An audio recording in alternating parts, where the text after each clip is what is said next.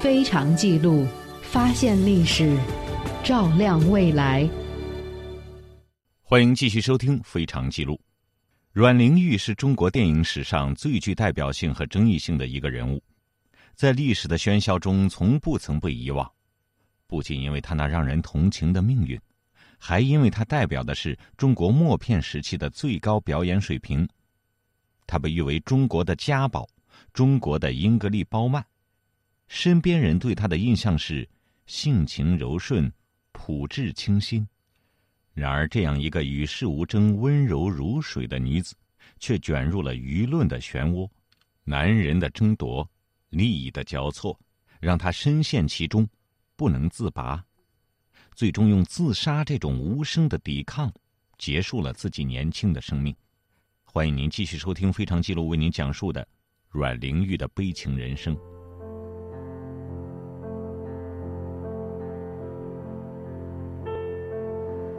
回顾阮玲玉的一生，似乎都在遇人不淑中度过。在她对幸福的追求、挣扎和探索中，一直没有跳出自己的人生局限。她疯狂的追寻爱和幸福，却从来没有得到过任何期许。张达民的无赖，唐季山的自私，都让阮玲玉心生绝望。这个时候，阮玲玉拍摄了一部叫《新女性》的电影，也正是因为这部电影，让阮玲玉和一个年轻的导演蔡楚生有了接触。阮玲玉所饰演的女主角最后一场是自杀戏，在这位剧中人把药吃下去之后，她忽然又觉得她不应该死。如果她死了，所有的罪恶也便随着她的死消失了。所以这个时候需要演员表现出一种求生的欲望。在临死之前，他对医生说：“救救我，我要活。”这个镜头拍得相当出色，在场所有的人都被阮玲玉的表演所打动，全部是潸然泪下。虽然阮玲玉被很多人称为天才演员，但是结合当时阮玲玉所处的环境来看，或许是用感同身受来解释。更为贴切一些吧。演完这最后一场戏，导演蔡楚生就让所有的工作人员都退场，他一个人坐在床边，默默的陪着阮玲玉。等到阮玲玉的情绪平复下来以后，他对蔡导演说：“我多么想成为这样的一个新女性，能够摆脱自己命运的新女性。可惜我太软弱了，我没有她坚强。”的确。卑微的出身和从小受尽的白眼，让阮玲玉本来就懦弱的性格变得更加自卑。在她的一生中，我们看到了很多她在电影里饰演的敢于反抗的角色，可是生活里的她却只能用软弱来形容。过去的张达民，他本来可以奋起反抗，可是他一味退让；如今的唐季山，他也一味纵容。和其他留洋回国科班出身的导演们相比，蔡楚生也是有着深深的自卑感的。他曾在商店里当过学徒，然后到电影厂做杂役工，完全通过自学，一步一步的走上导演的道路。正因为蔡楚生是这样的背景，和阮玲玉有着很多相似之处，再加上两个人相同的爱好，他们的感情或者说是友谊。在片场慢慢的建立起来了。阮玲玉把蔡楚生当成知己，虽然这份感情并不为大多数人所了解，但是当时他和导演蔡楚生之间确实萌发了没有言传的暗暗的情愫。阮玲玉是保姆的女儿，一直到阮玲玉死都没有人知道。张达明在多年后出了一本书《我和阮玲玉》，并且在书面上说。这里写的句句都是实话，但是这本书里他没有写阮玲玉是保姆的女儿。或许是张达民在他死了以后良心有所发现，他为阮玲玉守住了这个秘密。唯一知道阮玲玉这个秘密的第二个人就是蔡楚生。这是一九五七年蔡楚生在悼念阮玲玉逝世二十二周年的时候披露的，因为阮玲玉觉得蔡楚生和自己一样。出身很卑微，就和他很亲近，所以就把自己是一个保姆的女儿，怎么样和张达民同居，又怎么样认识唐季山，又怎么和唐季山同居，然后唐季山又爱上了别的舞女，他内心是怎么样的痛苦等等，全部和蔡楚生说了。一九八四年，蔡楚生导演离世以后，著名作家、电影界前辈柯林先生。在一次纪念中国电影大会上，第一次公开披露了阮玲玉和蔡楚生导演两个人之间的感情。在电影《阮玲玉》里，我们看到一幕蔡楚生和阮玲玉的对话。蔡楚生说他喜欢蹲在地上，和那三分之二的中国人一样的蹲着。他说：“蹲着等人，蹲着休息，蹲着等地主在后面扇你的脑瓜。蹲着，就是蔡楚生的软弱。”他说：“人有时候是软弱的，但我们都希望看到坚强的人。可在某种程度上，阮玲玉却比蔡楚生更加坚强。这一次，他以为蔡楚生可以给他全新的生活，蔡楚生是改变他命运的最后稻草。可是很显然，阮玲玉又选错了人。在被社会舆论逼得走投无路的情况下，他问蔡楚生：‘你可不可以带我走？’”我们去香港。蔡楚生却说：“去了还是要回来的。”张曼玉饰演的阮玲玉中，这一幕演绎的非常精彩。当阮玲玉已经看透张达民和唐季山的时候，她去求助蔡楚生，她想让蔡楚生救她，虽然怎么救她并不知道。阮玲玉约蔡楚生见面。他抓起桌上的烟草放进嘴里，仿佛那是他的最后一根稻草。然后他们对话，阮玲玉失望的转身离开。又一次，当阮玲玉遇到危机的时候，这个把感情看得胜过一切的小女人，也许再用自己最后的一点努力来证明这个世界还是有可以眷恋的美好。但是，正如我们知道的结局，蔡楚生没有承担这一段感情。他只是淡淡的说了一句：“我留在这里，还有事情要做。”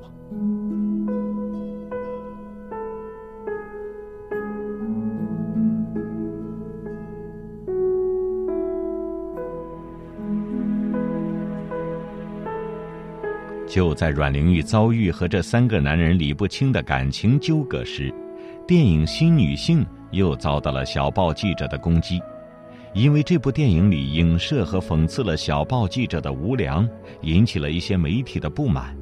这部影片在上映时因为多方阻挠，不得不重新剪辑之后才播放。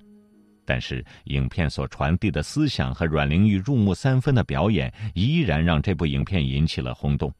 这是很多人不愿意看到的。与此同时，像梦魇般无处不在的张达民似乎不想善罢甘休。他又一次以妨害家庭和通奸罪将阮玲玉和唐季山告上了法庭。这次张达明提起的是刑事诉讼。张达明为什么要提起刑事诉讼呢？是因为在民事诉讼里，被告人是可以找律师出庭，而不需要本人亲自出庭的；而刑事诉讼是一定要被告人本人出庭的。如果说之前的官司，张达明是为了钱。那么这次张达民还有其他的目的，就是为了让阮玲玉在大众面前出丑。昔日的恋人对簿公堂，主人公还是当今的大明星，社会上顿时流言四起，同居、通奸，一个个莫须有的罪名，把阮玲玉推上了风口浪尖。某些小报记者正在寻找攻击新女性的话题，这一新闻正好为他们提供了素材。一些人开始借题发挥，攻击阮玲玉私生活不检点，怎么来演新女性？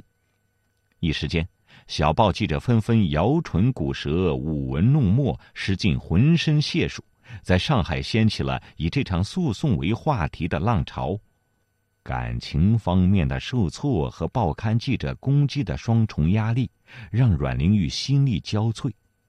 阮玲玉于一九三五年三月八号。在家中留下了人言可畏的留言，离开了人世。是时候安静下来，聆听世界的过往了。是时候背起行囊，寻找祖先的足迹了。在斑驳的故事里，在历史的墙头，我听到风声、雨声，我听到真实的过去，而我转身，便看到了未来。非常记录，非常记录，发现历史，照亮未来。据当事人回忆，一九三五年三月七日晚，阮玲玉、唐季山参加了联华电影公司的聚会。阮玲玉穿着一件绿底花织锦紧身旗袍，烫着大波浪卷发，脸上薄施脂粉，耳垂上戴着唐季山送给她的定情礼物红宝石耳环，一双细眉挑得又高又细，狭长的凤眼里流转着说不尽的风情，妩媚中，给人一点幽气的感觉。席间，阮玲玉谈笑风生，并无任何异常表现。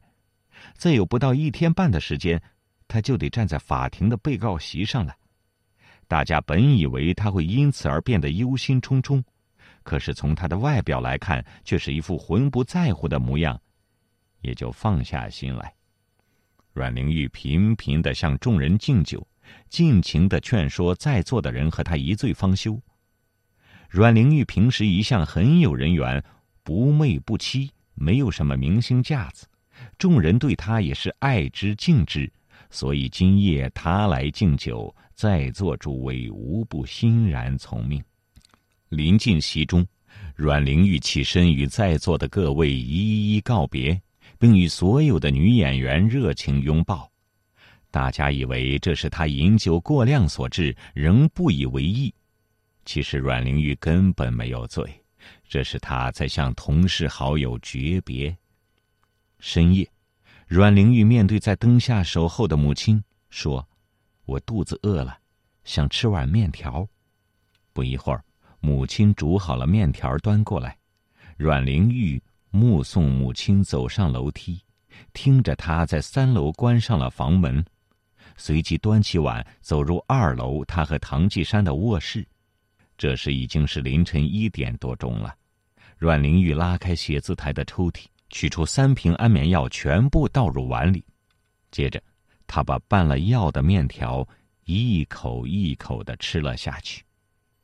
吃下拌了安眠药的面条后，阮玲玉在桌前坐下，铺纸握笔，写了两封遗书。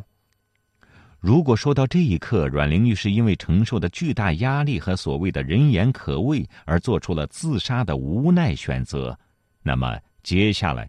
唐季山对阮玲玉抢救的延误，则又间接的杀死了阮玲玉。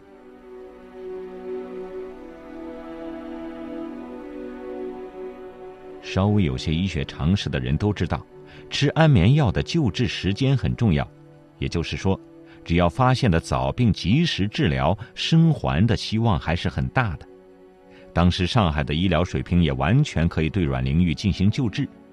在阮玲玉的住处不远，便有两家有治疗条件的大医院。可是让人费解的是，当唐继山发现阮玲玉吃了安眠药的时候，却选择把她送到一个非常偏僻的日本人的医院，只因为这里对病人的信息是保密的。唐继山在这一刻首先想到的不是怎么样去救阮玲玉，而是怎么样才能不让自己名誉受损，和这件事情脱离干系。经历了一个多小时的历程，好不容易把阮玲玉送到了医院，才知道那里根本没有夜晚的值班医生。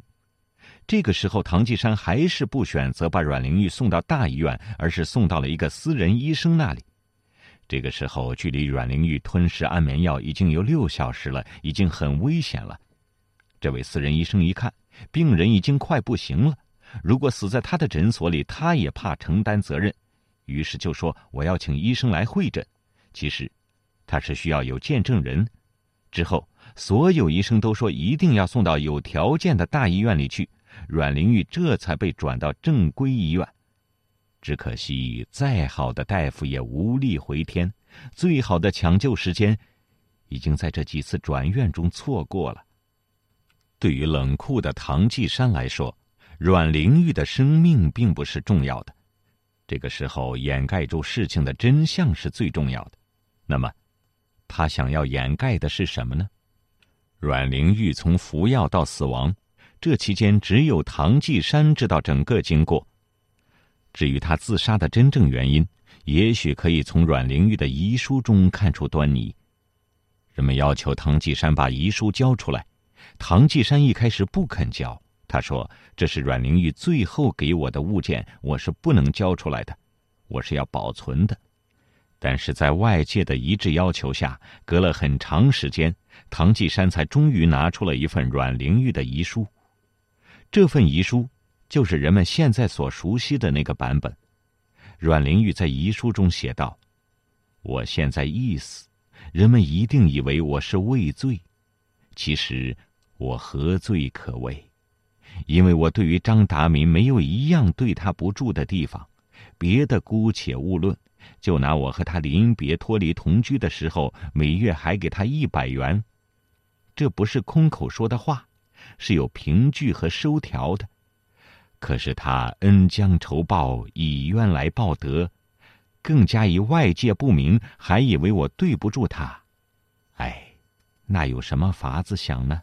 想了又想，唯有一死了之吧。我一死何足惜？不过。还是怕人言可畏，人言可畏罢了。在阮玲玉留下的遗书里，“人言可畏”四个字让所有的人都以为阮玲玉是因为承受不了舆论的压力，承受不了两个官司给她的名誉带来的损伤，又因为她演了那么多的悲剧角色，所以她自杀似乎是盖棺定论。一句“人言可畏”把所有的人都解脱了。一句人言可畏，把阮玲玉的死归咎于小报记者，归咎于无聊的小市民，所有的当事人都干净了，都没有关系了。但是随着时间的推移，随着新的历史资料被披露，以及一些当事人的良心发现，在那些已经铺满灰尘的资料里，真相才逐渐显现出来。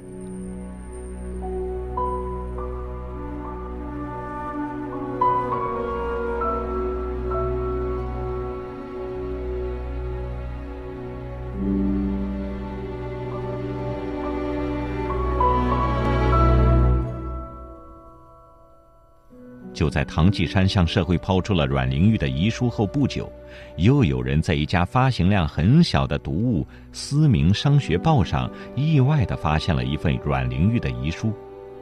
这份遗书是后来与唐继山同居的女明星梁赛珍提供的。这份遗书是写给唐继山的。这份遗书中写道：“继山，没有你迷恋某某某，没有你那晚打我。”今晚又打我，我大约不会这样做吧。我死之后，将来一定会有人说你是玩弄女性的恶魔，更加要说我是没有灵魂的女性。但那时我不在人世了，你自己去受吧。过去的知云，今日的我，明日是谁？我想你自己知道了就是。遗书里面提到的某某某。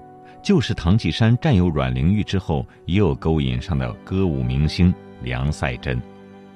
或许是梁赛珍良心发现，在阮玲玉死后，把这份遗书交给香港一个不起眼的小报发表出来。同时，他也承认唐继山提供的阮玲玉遗书是让自己的妹妹代写的。文中揭露，阮玲玉自尽之后，唐继山位于社会压力。竟要梁赛珍的妹妹梁赛山代笔伪造了两封阮玲玉的遗书，并以人言可畏的托词，将她虐待阮玲玉致死的罪责推向社会。虽然也曾有人质疑过这份遗书的真实性，认为是有人故意陷害唐继山，但是很多研究过阮玲玉的专家们都更倾向于这是阮玲玉的真实遗书。上海的一位老影人沈记。曾经采访过很多阮玲玉同时代的当事人，发现许多细节都可以和这第二份遗书对应起来。第一是阮玲玉的司机，他证明三月八号晚上，唐继山和阮玲玉去参加一个宴会，很晚才回去。他们曾坐在汽车上发生过剧烈的争吵。其二，和阮玲玉住在同一条弄堂里面的人，好几次看到阮玲玉站在家门口哭。因为唐季山不放她进门，并且也不许阮玲玉的母亲来开门，让她在外面待着。从邻居和司机当天的回忆，可以基本上相信，在唐季山和阮玲玉之间，你昨天打了我，今天又打我，这样的情况是经常发生的。所以，唐季山才要舍近求远的为阮玲玉寻求救治，实际上也是为了掩盖因为他的暴力才导致阮玲玉的愤然自尽的真相。在阮玲玉走上绝路的过程中。他还是有机会活过来的，然而施救的医生都明白，抢救的时机已经被延误，只能眼睁睁的看着死神将阮玲玉带走。一九三五年三月八日下午六时三十八分，阮玲玉的心脏停止了跳动。躺在鲜花丛中的阮玲玉，平静安稳，宛若一尊睡美人，身后高挂的遗像上。阮玲玉一袭碎花旗袍，眼神平静又凄婉。此刻，在她的世界里，再也没有了痛苦和不幸。也许就像她的遗书中所说的：“没有我，你可以做你喜欢的事了。我很快乐。”张爱玲曾经有一段描写，似乎正对应了阮玲玉的悲剧。她写道：“它不是笼子里的鸟，笼子里的鸟开了笼。”还会飞出来，它是绣在屏风上的鸟，异域的紫色缎子屏风上，织锦云朵里的一只白鸟，年深月久了，羽毛暗了没了，给虫蛀了，死，也还死在屏风上。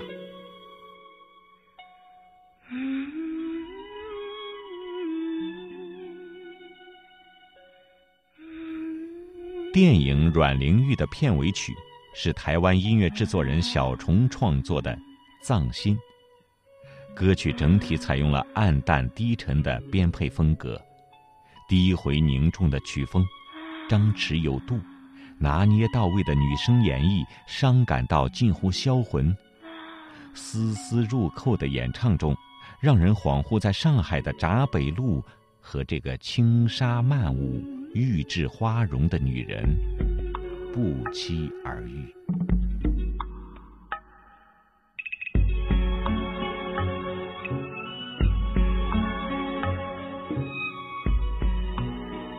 以上是非常记录为您讲述的阮玲玉的悲情人生。撰稿：赵丹，制作：侯银山。我是迷青，感谢您的收听，再会。